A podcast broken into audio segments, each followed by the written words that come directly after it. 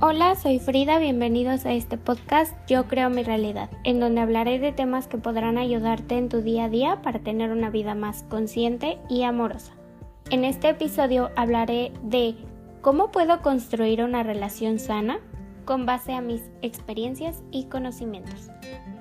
Una relación no solo es de pareja, puede ser de amistad, con familiares o compañeros. Y en todo tipo de relación creo que debe existir un equilibrio para crear un entorno sano para ambos. Ese entorno se construye día a día con responsabilidad, apoyo, honestidad, seguridad, cooperación y confianza. Por ejemplo, la responsabilidad consiste no solo en asumir partes del hogar, trabajos o tareas, sino de admitir tus errores y ser responsable de todas aquellas actitudes y actos que estamos sintiendo en el momento. El apoyo se crea a través de la comprensión, de motivar al otro ser, de escuchar sin juzgar y de valorar su opinión. El apoyo no solo se basa en el hecho de estar, va más allá, va de la mano con la empatía, el amor, el respeto y la tolerancia. La honestidad no solo se trata de ser fiel o de decir todo lo que haces, sino de esa comunicación abierta y sincera que se tiene.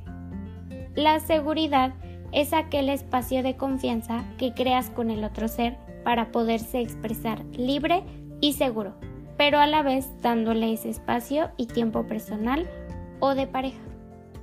La cooperación no solo de ayudar o dar dinero, sino de pedir, en lugar de crear expectativas.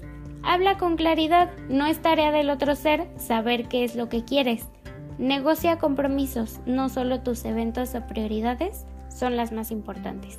Acepta los cambios, no te crees ni quedes con una rutina y busca soluciones. Cuando quieres estar, siempre encontrarás las soluciones, así que no hay excusa. Y por último, la confianza. Confía, confía en la palabra del otro ser. Pregunta sin suponer. Solo ustedes saben cuál es la verdad. No confíes sin camines sin ver, pero tampoco camines con miedo. Simplemente confía, todo es un proceso. Recuerda que una relación sana es aquella en donde ambos se apoyan y se ayudan para crear su mejor versión todos los días. Gracias, te amo.